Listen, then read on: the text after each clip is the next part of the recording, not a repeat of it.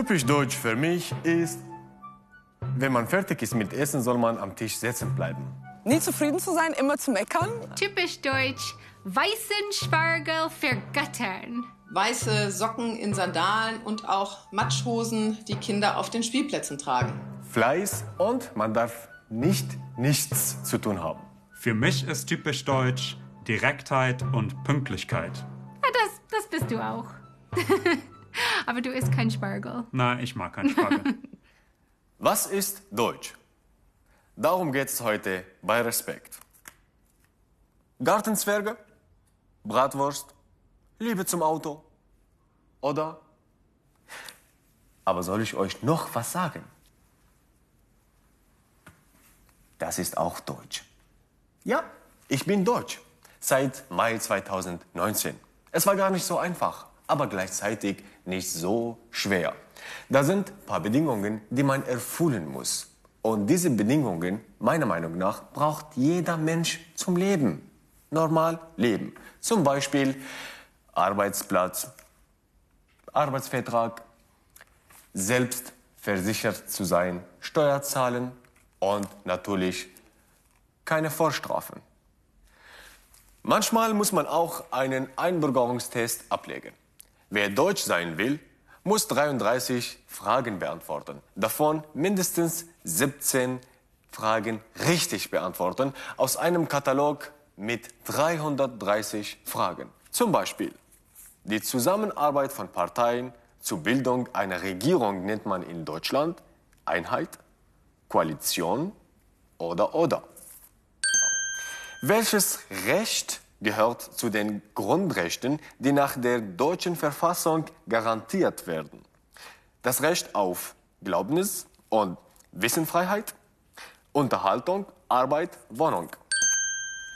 Meinungsfreiheit, Rechtsstaat, Grundgesetz muss man also drauf haben, wenn man Deutsch werden will. Aber deutscher Staatsbürger ist gleich Deutsch? Ist das so einfach?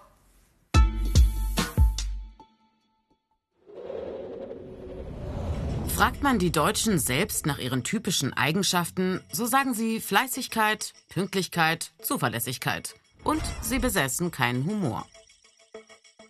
Fragt man in anderen Ländern nach typisch deutschen Eigenschaften, heißt es, Deutsche seien immer gut organisiert, sehr akkurat und sehr pedantisch. Nationale Charaktereigenschaften zu benennen, ist immer ein Spiel mit Klischees, ein Umgang mit Vorurteilen. Aber steckt manchmal auch ein wenig Wahrheit dahinter? Der Begriff Deutsch kommt aus dem Althochdeutschen, von Dütsch bzw. Tütsch. Das bedeutet zum Volk gehörig und bezeichnete einst die Sprache, ein germanisches Idiom. In Abgrenzung zu den romanischen Nachbarn, die regionale Varianten des Spätlatein sprachen. Viele Jahrhunderte hat Deutsch nur bedeutet, dass ein Mensch die deutsche Sprache spricht. Heute ist das kein Kriterium für Deutschsein mehr, denn Deutsch wird auch in anderen Ländern gesprochen.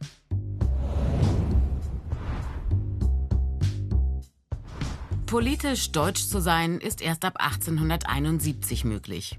Nach jahrhundertelanger Kleinstaaterei wurde der erste deutsche Nationalstaat gegründet. Im juristischen Sinne bedeutet Deutschsein heute, dass alle deutschen Staatsbürgerinnen, ungeachtet ihrer Ethnie, das deutsche Staatsvolk bilden. Dazu muss man nicht innerhalb der deutschen Staatsgrenzen leben. Wer deutsche Staatsbürgerin ist, bleibt dies, egal wo er oder sie lebt. Deutsch ist auch das Grundgesetz, die Verfassung Deutschlands. Sie gilt für alle, die hier leben. Ganz am Anfang, im Artikel 1, heißt es, die Würde des Menschen ist unantastbar. Dieses erste und wichtigste Prinzip des Grundgesetzes richtet sich nicht nur an Deutsche, sondern an alle Menschen, gleich welcher Nation, gleich welcher Sprache. Denn Deutsch ist heute auch, dass Deutschland ein Einwanderungsland ist, mit vielen unterschiedlichen Menschen. Der Begriff Deutsch hat viele Aspekte und Deutschsein ist vielschichtig. Ein einheitliches deutsches Wesen ist nicht mehr als ein Klischee. Deutschland hat also viele Gesichter. Etwa 120.000 Menschen werden jedes Jahr eingebürgert. Chirapa ist gerade dabei. Sie ist mit ihrer Mutter vor etwa 20 Jahren aus Thailand eingewandert. Jetzt möchte sie deutsche Staatsbürgerin werden.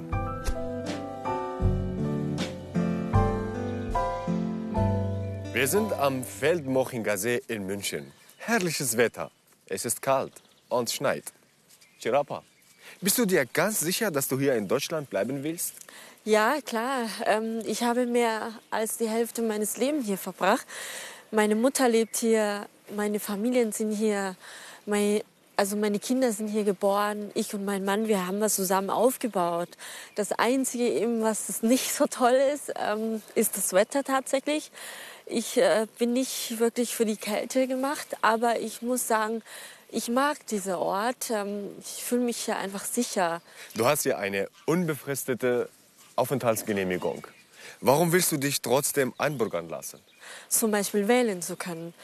Äh, ich bin hier zu Hause, ich lebe hier, warum soll ich es nicht machen können? Ähm, und außerdem möchte ich mich einfach dadurch noch mehr sicher fühlen. Mhm. Ja, das verstehe ich. Gab es Schwierigkeiten im Einbürgerungsprozess? Ja, da hatte ich tatsächlich Probleme. Also ich bin ja seit 20 Jahren in Deutschland. Alle fünf Jahre muss ich meinen Pass verlängern. Und letztes Jahr war eben mal wieder zu weit. Ich bekam nur einen vorläufigen Pass. Ähm, damit ging ich so einen Einbürgerungsberatungstermin und wurde abgewiesen wegen meines vorläufigen Passes. Und der Berater sagte mir einfach, dass es nicht möglich ist, mich einzubürgern. Gut, dann habe ich mir einen Anwalt gesucht und äh, sie hat mir dabei sehr geholfen. Ich muss auch sagen, dank ihr läuft momentan alles ziemlich problemlos. Ist das typisch deutsch? Bürokratie mit Ö. Büro, Bürokratie, genau. Ja, was aber auch positiv ist. Denn jeder wird gleich behandelt, hat denselben Prozesse und Phasen, die er durchmachen muss. Ähm, wird alles festgehalten, schwarz auf weiß, was in manche anderen Länder vielleicht noch fehlt. Deutschsein ist nicht nur die deutsche Staatsbürgerschaft, sondern auch etwas, das man nicht so ganz greifen kann. Was ist an dir deutsch und was nicht? Was an mir deutsch ist, ähm, würde ich sagen, die Pünktlichkeit, Toleranz und die Zuverlässigkeit. Was an mir nicht deutsch ist, ist tatsächlich das Essen, denn ich liebe thailändisches Essen. Und die Bürokratie, da muss ich tatsächlich noch an mir noch arbeiten. So, jetzt machen wir den alternativen Einbürgerungstest.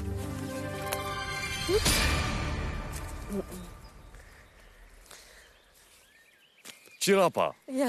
Tata. Ich habe fünf Karten mit der Frage, was ist für dich ein typisches Deutsches? Und du sagst mir, was dir dazu einfällt. Bereit? Ja. Was ist ein typisch deutscher Genuss? Deutsches Genuss würde ich sagen, Bier natürlich. Bier. Richtig. Was ist eine typisch deutsche Erfindung? Autos und Bier. Ja. Bier ist überall. Ja, genau. Was ist ein typisch deutsches Wort? Ähm, Feierabend. Mahlzeit, Ruhe. Du bist aber sehr nett. Was ist ein typisch deutsches Gericht? Deutsches Gericht, Knödel, Schweinebraten. Ja. Käsespätzle. Was ist ein typisch deutscher Gesichtsausdruck? Gesichtsausdruck, konzentriert und ernst. Zeig mal. Ciao. Mehr. Ich kann schon.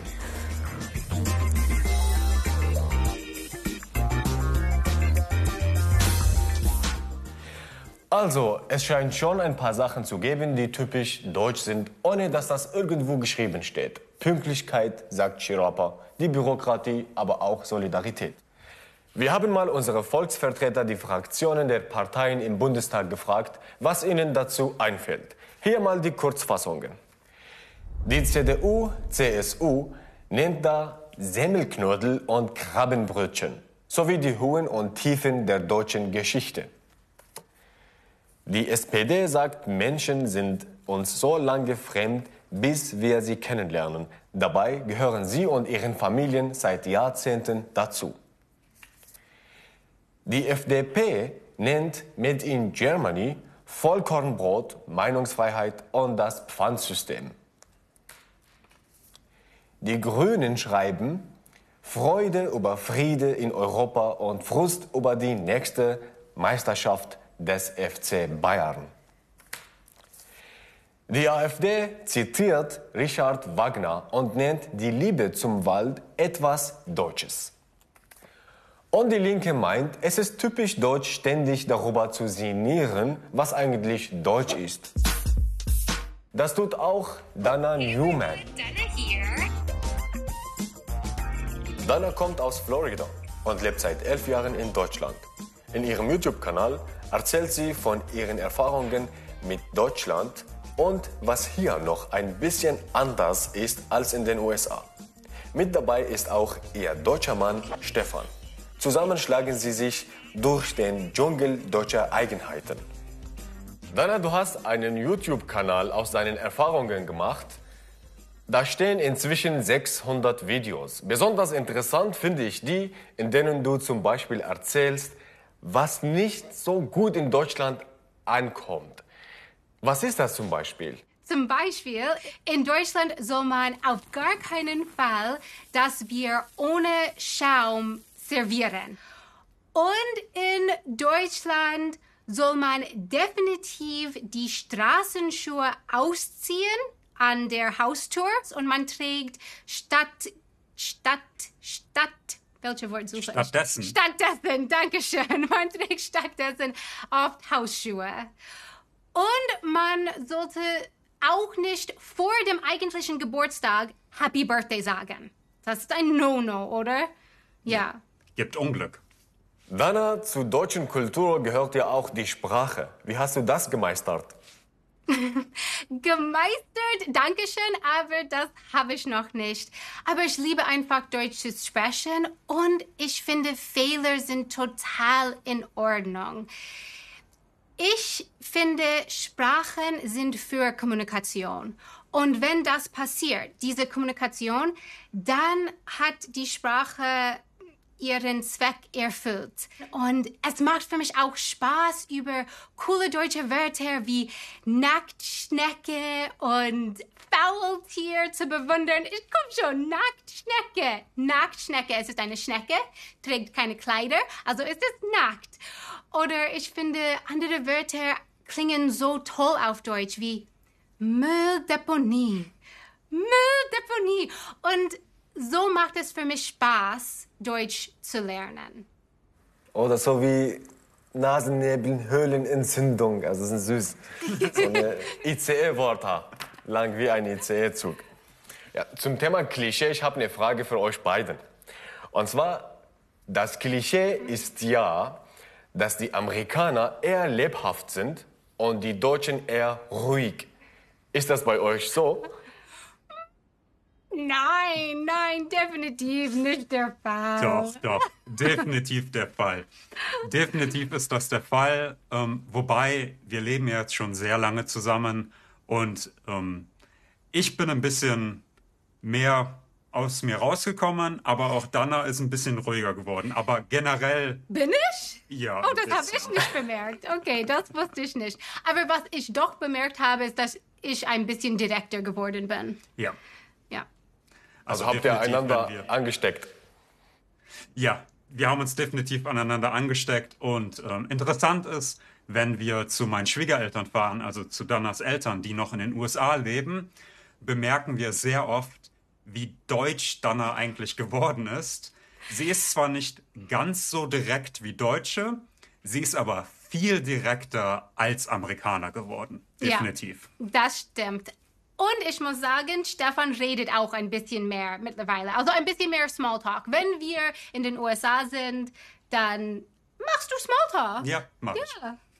Wenn ihr irgendein Ding made in Germany mit auf eine einsame Insel nehmen könntet, was wäre das?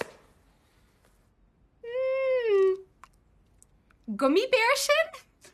Ja, und Meine Antwort ist, glaube ich, typisch deutsch. Ähm, wir haben den modernen äh, Kühlschrank erfunden in Deutschland und ich würde, wenn es Strom auf der Insel gibt, einen Kühlschrank mitnehmen. Und wenn es keinen Strom auf der Insel gibt, dann würde ich eine 35 mm Kamera mitnehmen, um Fotos von der Insel zu machen, weil die haben wir auch erfunden. So, und jetzt machen wir den alternativen Einbürgerungstest. Was ist ein typisch deutscher Genuss? In Urlaub fahren. What? Ja, äh, die Deutschen genießen es, wandern zu gehen. Was ist ein typisch deutsches Wort? Saftschorle. Schilderwald. Ah, stimmt, das ist sehr gut. Oh, Was ist eine typisch deutsche Erfindung? Ringbücher. Und dazu der Locher. Interessant. Was ist ein typisch deutsches Gericht?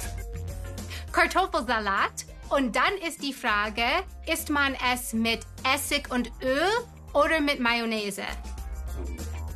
Ja, und für mich ist Leberkäse und nicht nur in Bayern, sondern auch anderswo in Deutschland. Was ist ein typisch deutscher Gesichtsausdruck? 100 Prozent, Das war deine Stefan. Okay, ich probiere es. Ich habe es noch nicht gemeistert, aber ich gebe jetzt mein Bestes. Und zwar etwas wie. habe ich das richtig gemacht? Ich bin mir nicht sicher. Deutsch sein heißt also nicht nur die Gesetze und die Demokratie zu achten, pünktlich und solidarisch zu sein, sondern auch durchaus auch ein paar ganz besondere Marotten zu haben. Es klingt alles ein bisschen schwammig und das hat auch die Politik gemerkt und deswegen nach was Handfestem gesucht. Es entstand der Begriff der deutschen Leitkultur. Die Diskussion gibt es alle paar Jahre, zuletzt 2017 ausgelöst durch den damaligen deutschen Innenminister. Aber gibt es das? Eine Leitkultur?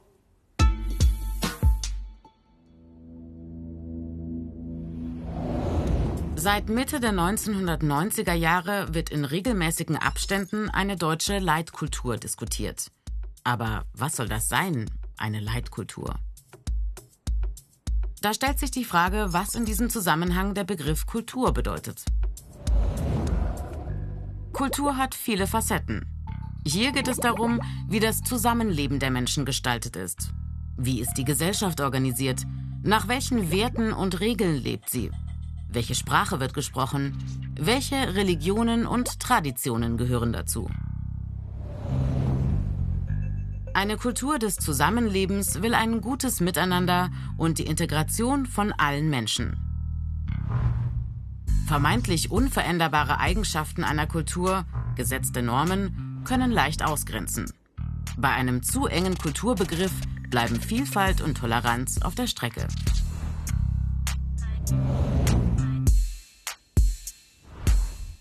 Der Begriff Leitkultur wurde Mitte der 1990er Jahre erfunden in der Debatte um Einwanderung. Eine vermeintliche Leitkultur sollte eine Art Richtschnur werden für erfolgreiche Integration derjenigen, die nach Deutschland kommen. Der Begriff war damals schon sehr umstritten und ist das bis heute. Vor allem, weil völlig unklar war und ist, was zur Leitkultur dazugehört und was nicht. Die Kritik? Eine deutsche Leitkultur ist ein Konstrukt, ein Gedankengebäude, das sich Menschen je nach politischer Ideologie zurechtbasteln. Was dagegen unveränderlich ist, sind die Werte, die im Grundgesetz stehen.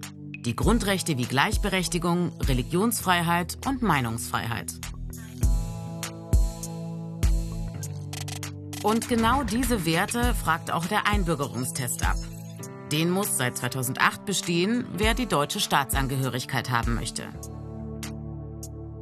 33 Fragen aus einem Katalog von über 300 Fragen, unter anderem zur Demokratie in Deutschland.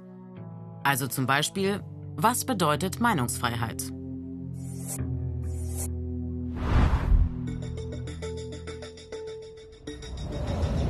Und wie denken die Menschen in Deutschland über das Deutschsein? Eine Studie von 2020 hat ergeben, Als wesentliche Merkmale der deutschen Gesellschaft sehen gut 80 Prozent der Befragten vor allem Fleiß und wirtschaftlichen Erfolg. Außerdem ganz oben im Ranking Freiheit. Das nennen 81 Prozent der Westdeutschen und 72 Prozent der Menschen in Ostdeutschland. Für viele sehr wichtig Demokratie. Sie wurde in der Umfrage viel öfter genannt als Tradition und Brauchtum. Fazit. Wenn überhaupt von Leitkultur gesprochen werden kann in Deutschland, sind es die Grundrechte und die Merkmale einer freiheitlichen Demokratie.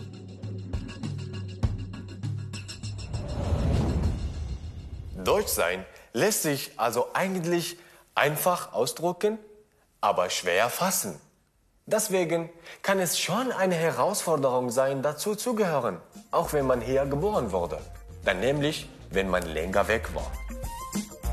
Dorothee Kaiser ist Coach für interkulturelle Kommunikation.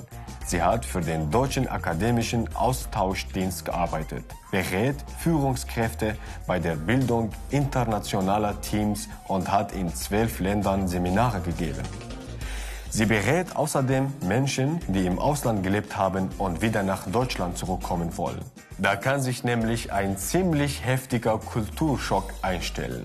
Hallo, Frau Kaiser.